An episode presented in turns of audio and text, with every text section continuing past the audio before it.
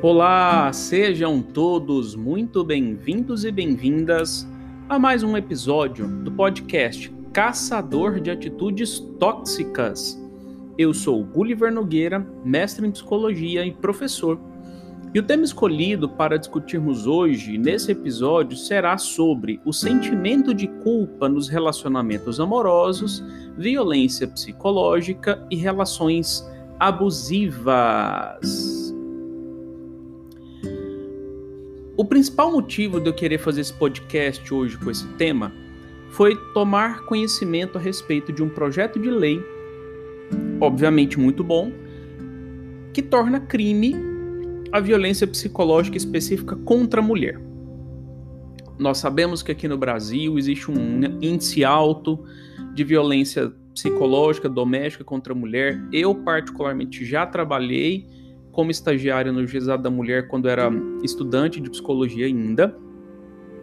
E claro que eu concordo com esse projeto de lei, né? A taxa de feminicídio ainda é alta, sim, existe muito problema relacionado a isso. Só que hoje eu quero levantar outros pontos. Eu, eu não vou dar foco exclusivo é, sobre esse assunto de feminicídio, nada disso. Eu quero falar de um assunto oculto, um pouco, aliás, um pouco não, quase nunca falado, é conscientizar sobre a realidade inversa que esse projeto de lei tem. Por exemplo, se existe o direito das pessoas falarem sobre a violência psicológica contra a mulher, eu vou fazer o contrário hoje aqui nesse podcast. Eu vou levantar os pontos a respeito da violência que também acontece contra os homens e que ninguém, quase ninguém, fala sobre. Então, para começar, eu vou ler o trecho somente do projeto de lei e quero problematizar levantando algumas questões.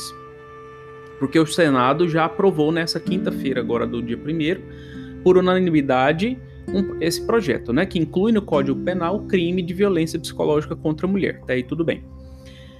E dentro dessa, dessa proposta, é, eles conceituam lá violência psicológica contra a mulher assim: causar dano emocional à mulher que a prejudique e perturbe seu pleno desenvolvimento, ou que vise a degradar, desculpa, vise a degradar ou a controlar suas ações, comportamentos, crenças e decisões mediante ameaça, constrangimento, humilhação, manipulação, isolamento, chantagem, ridicularização, limitação do direito de ir e vir ou qualquer outro meio que cause prejuízo à sua saúde psicológica e autodeterminação.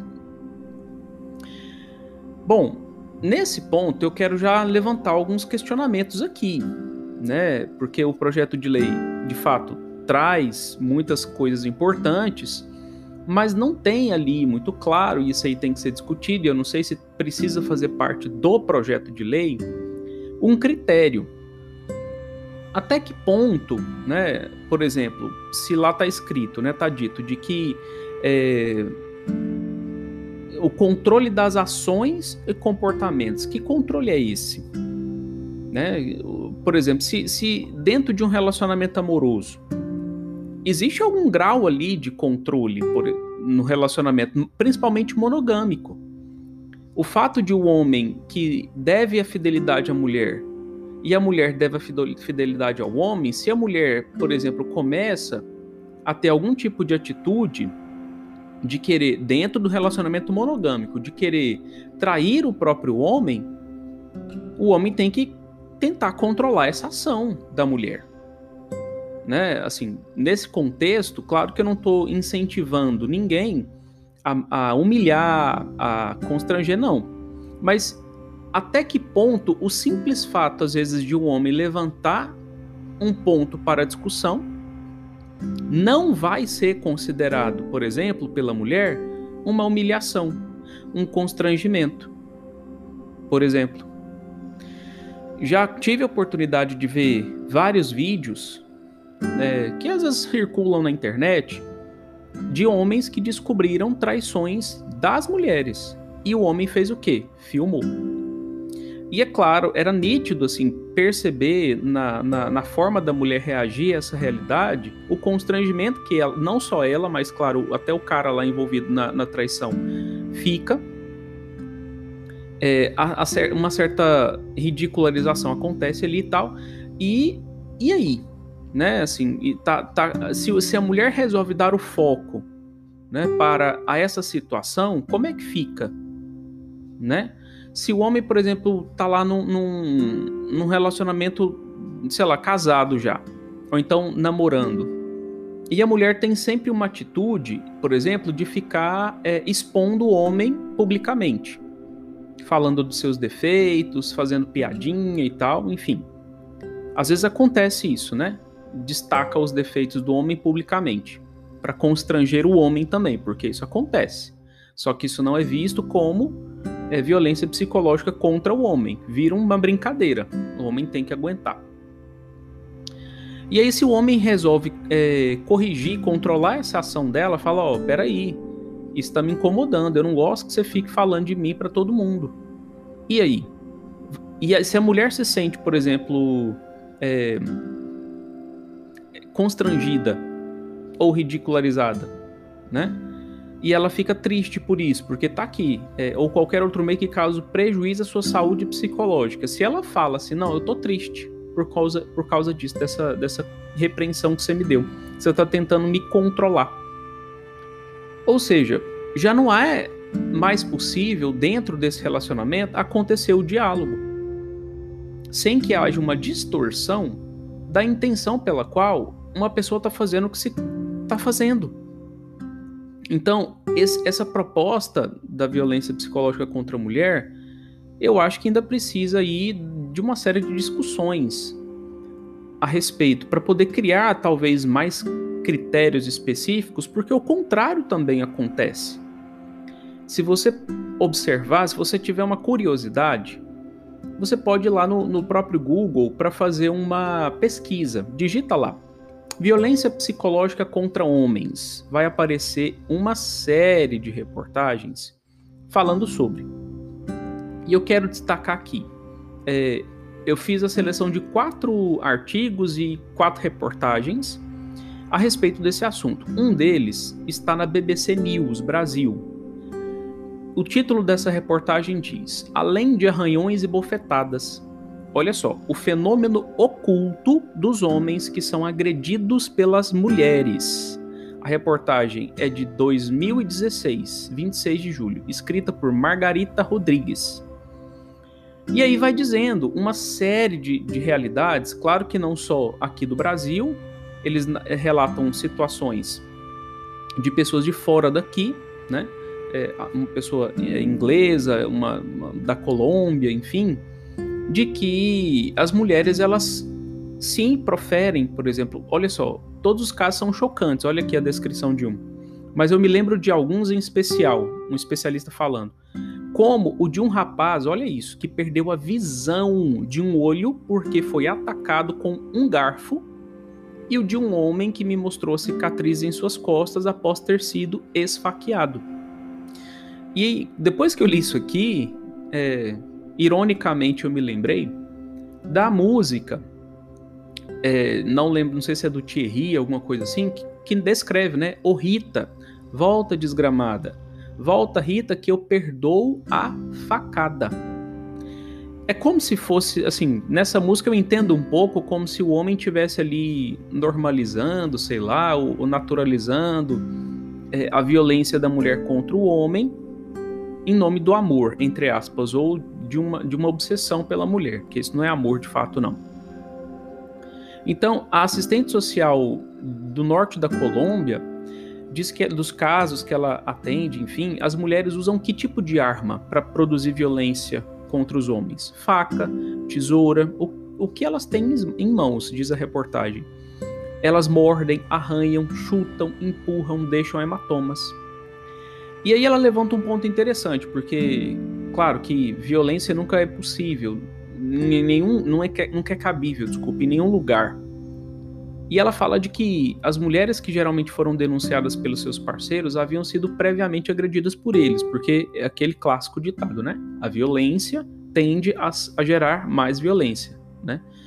E muitas alegam legítima defesa e tudo por, por conta disso, mas no geral ela vai dizendo um outro tipo de agressão, né? As mulheres é, tendem a ser mais violentas verbalmente. A maioria dos casos está relacionada à violência verbal. E essa violência verbal é uma violência verbal que não aparece como violência. É, às vezes a mulher ela trata isso como uma coisa simples, assim, normal, corriqueira, né? Por exemplo, está aqui nessa própria reportagem dizendo sobre a submissão do homem. É, apesar de raro, está aqui: o abuso doméstico cometido por mulheres é um drama vivido por muitos homens e que não são necessariamente agressores. Ou seja, né? Autoexplicativo. Não fala de um homem que foi agredido pela esposa porque foi agredida por ele. Isso seria um caso de violência intrafamiliar dentro da família. Me refiro, por outro lado, a uma relação em que a mulher usa a força, se impõe calunia e destrói o companheiro. É, quem diz isso é Nélia Tello, professora da Escola Nacional de Assistência Social da Universidade do México. E ela ainda acrescenta: olha só, isso acontece a partir de uma relação de dominação e submissão. Não estou falando de força física, embora haja agressões, estou falando de uma relação na qual, olha isso, a vontade da mulher se sobrepõe à vontade do homem. Acrescenta ela, tá na reportagem da BBC News. São homens agredidos que decidem não reagir da mesma forma, afirma Nélia.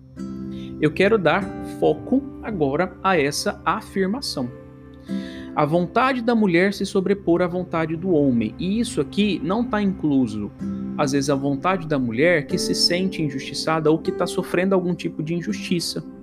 Simplesmente a vontade dela por questões de relação de dominação e submissão, não é por critério de justiça. Isso é uma situação muito complexa, muito difícil e muito complicada.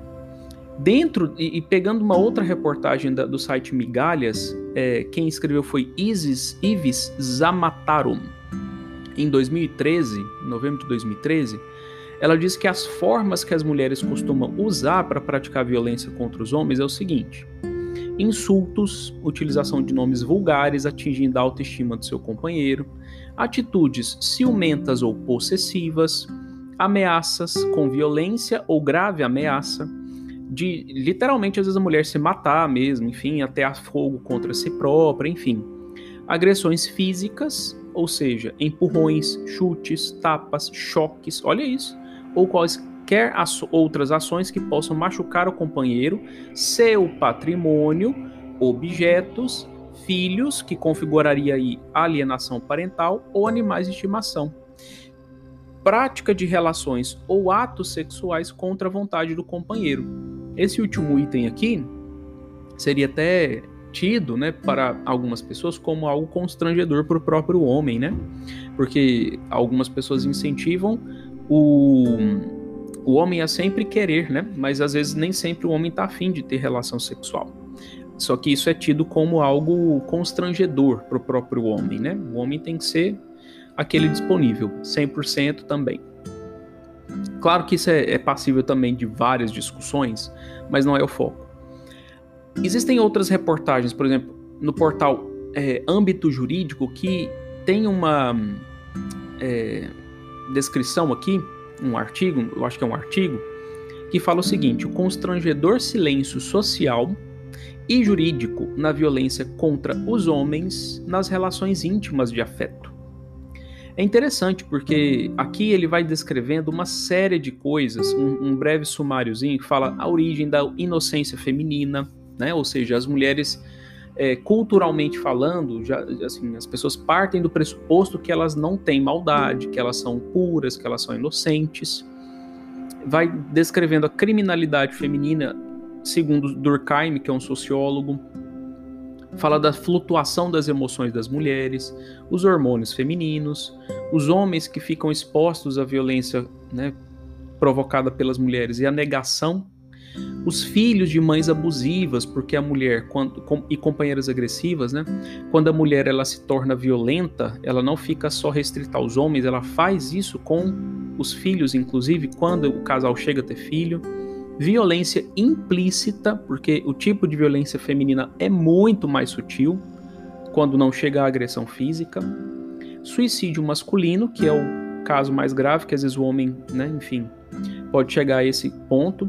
Mulheres abusivas, autoritarismo e violência como forma de autoafirmação, adolescência e seus primeiros sinais, é, ausência de consciência, e aí traz alguns autores aqui, os tipos de violência, enfim, e aí vai trazendo dados de outros países. É muito interessante esse artigo, está escrito no portal Âmbito Jurídico. Vou repetir o título: O Constrangedor Silêncio Social e jurídico na violência contra os homens nas relações íntimas de afeto. É de 2018. Então isso traz o que para nossa reflexão? A necessidade de entender melhor até que ponto a sociedade está incentivando as pessoas a se enxergarem como um casal que tem que colaborar um com o outro, ou um casal que um tem que ficar o tempo inteiro vigiando para ver se o outro não vai fazer alguma coisa abusiva, não vai fazer alguma coisa que é contra a vontade, não vai fazer alguma coisa que configura uma violência psicológica. Ou seja, é, parece que o limiar de até que ponto, o que, que o homem pode fazer, o que, que a mulher pode fazer dentro de um relacionamento não existe. E às vezes as pessoas elas entram dentro desse processo, principalmente se a pessoa se deixa levar por uma ideologia, uma afirmação é, teórica ali de uma filosofia específica é, que tem que prevalecer sobre o homem, me chamou muita atenção é, aquela relação de submissão e dominação que algumas mulheres querem colocar contra os homens. Isso não me faz pensar outra coisa a não ser o movimento feminista tentar fazer isso, incentivar isso, nesse tipo de atitude com relação ao homem, e isso ficar por isso mesmo Existe, eu, eu fui além ainda, fiz uma outra pesquisa e é um artigo de psicologia agora, publicado no site Pepsic, que diz o seguinte: o título desse artigo é de 2016. O título desse artigo diz o seguinte: Violência contra o homem perpetrada, perpetrada por sua parceira. Perspectivas de psicólogos e assistentes sociais. Em suma, em resumo, esse artigo fez uma pesquisa com os profissionais para saber o que, que eles acreditam que é mais comum acontecer quando as mulheres fazem denúncias contra os homens. E tem uma tabelinha muito interessante nesse artigo que eu vou mostrar aqui para descrever aqui para vocês essa tabela. O título dessa tabela é o seguinte: como foram profissionais entrevistados, eles, claro, deram as impressões deles ali no, no, no, dia a dia, né? E geralmente eram pessoas ali, mulheres, é, de, de, enfim, tem uma estatística lá para não ficar parecendo que o, o artigo foi enviesado por pessoas ali sexistas ou coisas nesse sentido. A tabela diz o seguinte: o título dela, Possibilidade da Lei Maria da Penha ser utilizada para ganhos secundários. Olha isso. Eles dividiram em categorias: a categoria vingança, a categoria em benefício da mulher, a categoria ganhos em relação ao filho e a categoria alienação parental. Olha que interessante, os próprios profissionais foram é, entrevistados e eles viram que nessa entrevista, que foi criado várias categorias ali, o relato mais comum não era de a Lei Maria da Penha ser utilizada para de fato proteger a mulher de violência doméstica. As mulheres têm tido uma prática cada vez mais intensa e forte de pegar a Lei Maria da Penha para se vingar do parceiro. Olha aqui dentro da categoria vingança, o que está incluso? Olha aí. As mulheres usam a lei para fins de vingança, pode ocorrer como necessidade de punir o companheiro faltar com a verdade e acabar por culpar o parceiro injustamente para assustar o seu parceiro íntimo como forma de retaliação, no intento de prejudicar o parceiro ou ex-parceiros e denegrindo sua imagem. Essa categoria de vingança teve uma frequência de 44% do total da entrevista, dessa percepção que os próprios profissionais tiveram. E a violência doméstica em si, puramente, ela não, não, não, não existe aqui nessa tabela. A categoria em benefício da mulher, depois eu, eu leio as outras. Acredito que qualquer pessoa com má fé pode usar as, usar as leis em benefício próprio para se beneficiar com o afastamento do agressor, são as pessoas relatando, né? Os, os profissionais.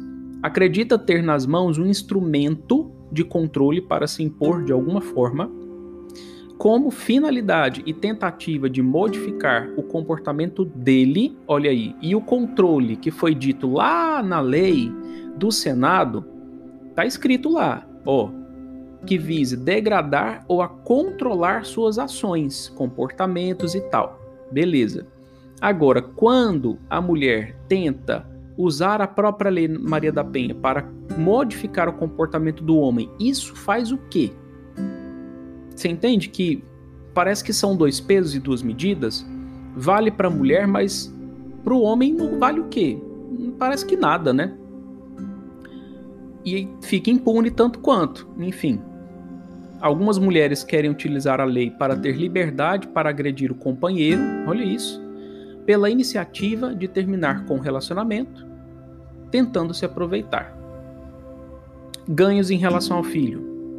Também como forma de afastar um pai de um filho, usa a lei Maria da Penha para afastar, né? Porque tem a, a medida protetiva, o, o, agressor, teoricamente, né? O, o teórico agressor, suposto agressor, não pode se aproximar da família, para que o pai assuma financeiramente os direitos e deveres da criança e adolescente, para adquirir benefícios da paternidade quando há filhos no relacionamento.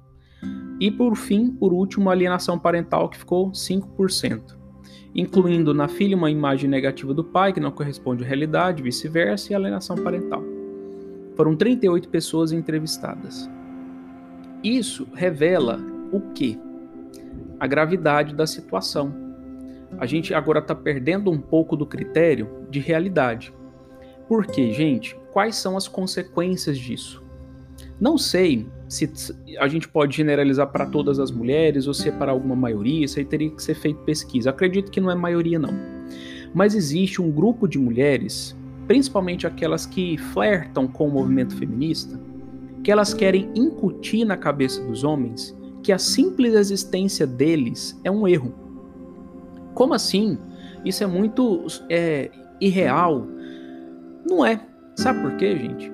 Vocês lembram, por exemplo, do, canto, do filho do cantor Fábio Júnior, o Fiuk, que pediu desculpas lá no Big Brother em rede nacional simplesmente por ele ser homem, ser branco, privilegiado?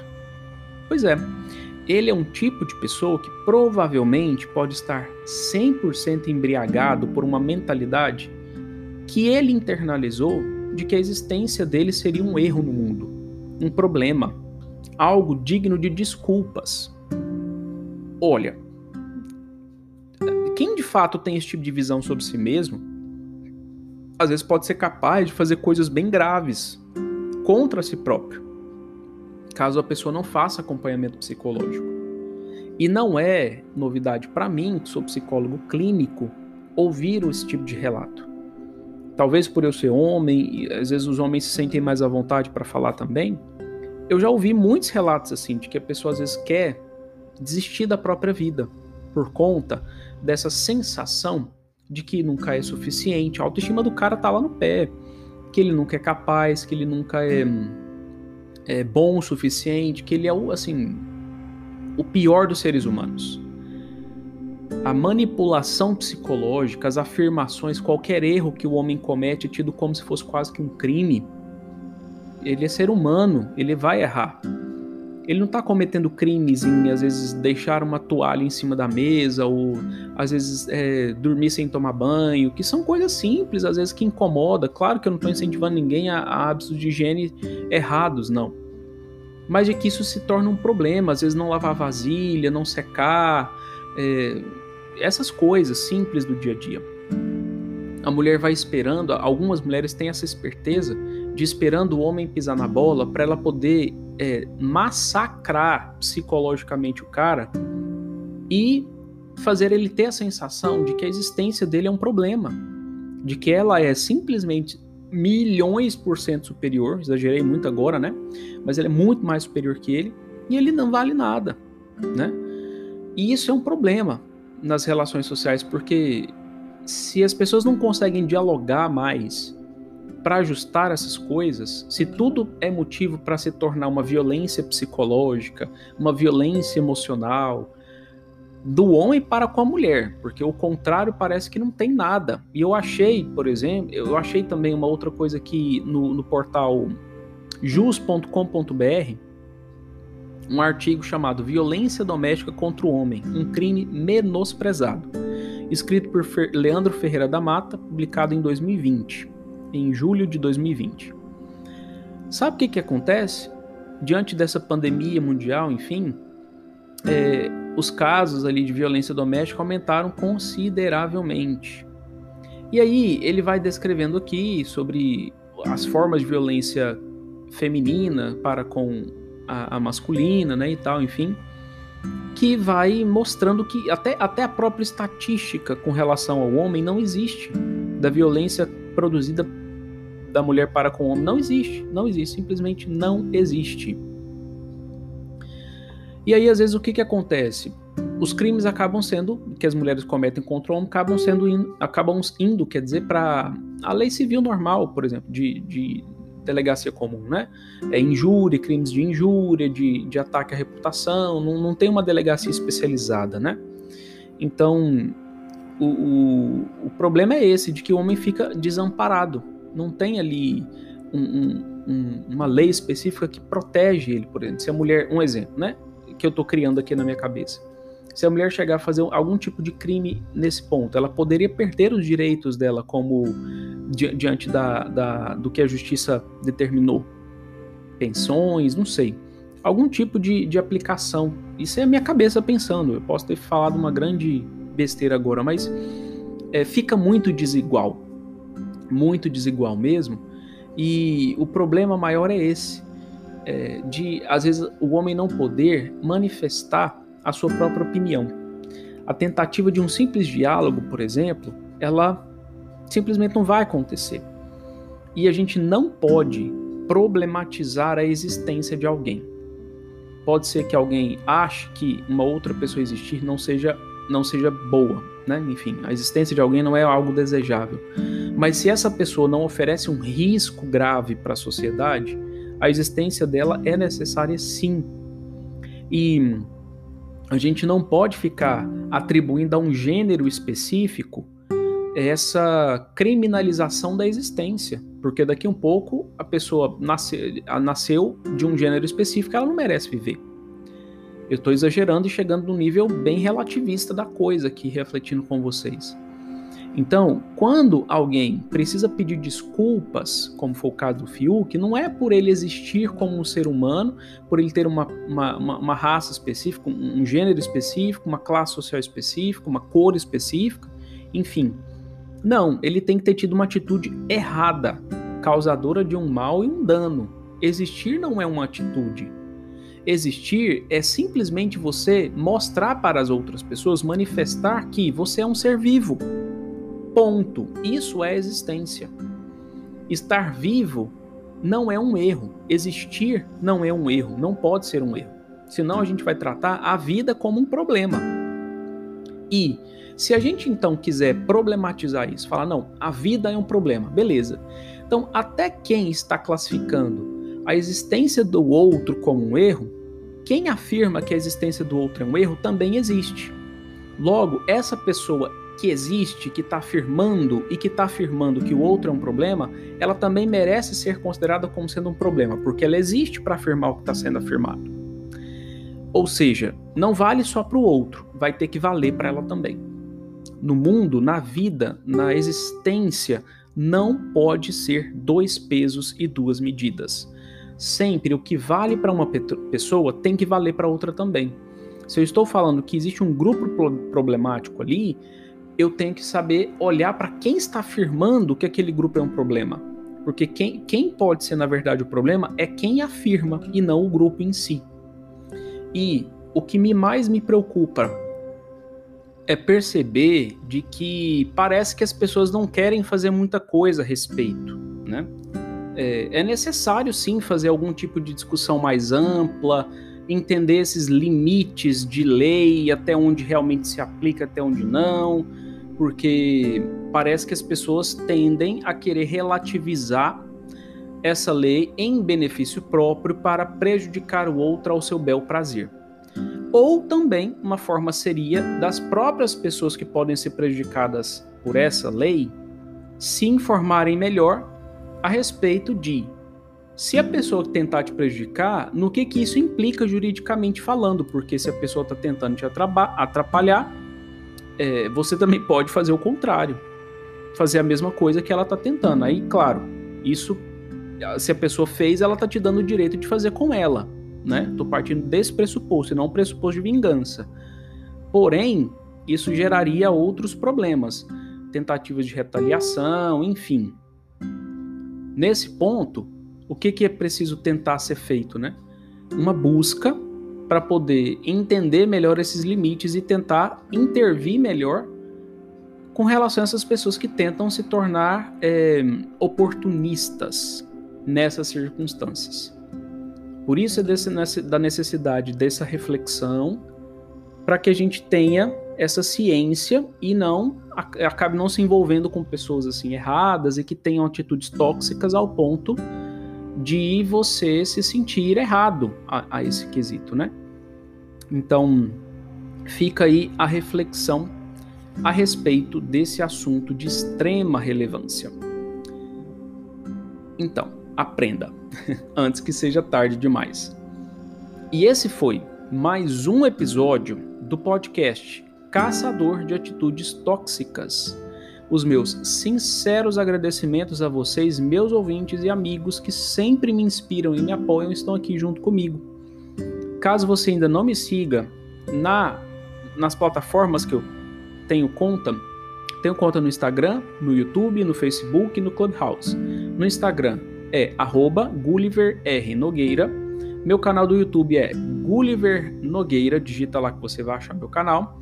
Meu Facebook é Gulliver Rebouças e meu Clubhouse é Gulliver Nogueira também. Se você avalia que esse episódio vai ser útil na vida de quem você conhece, compartilhe esse episódio com essa pessoa. Quem sabe você vai estar auxiliando ela a evitar grandes problemas em sua vida. Um grande abraço para vocês e até mais!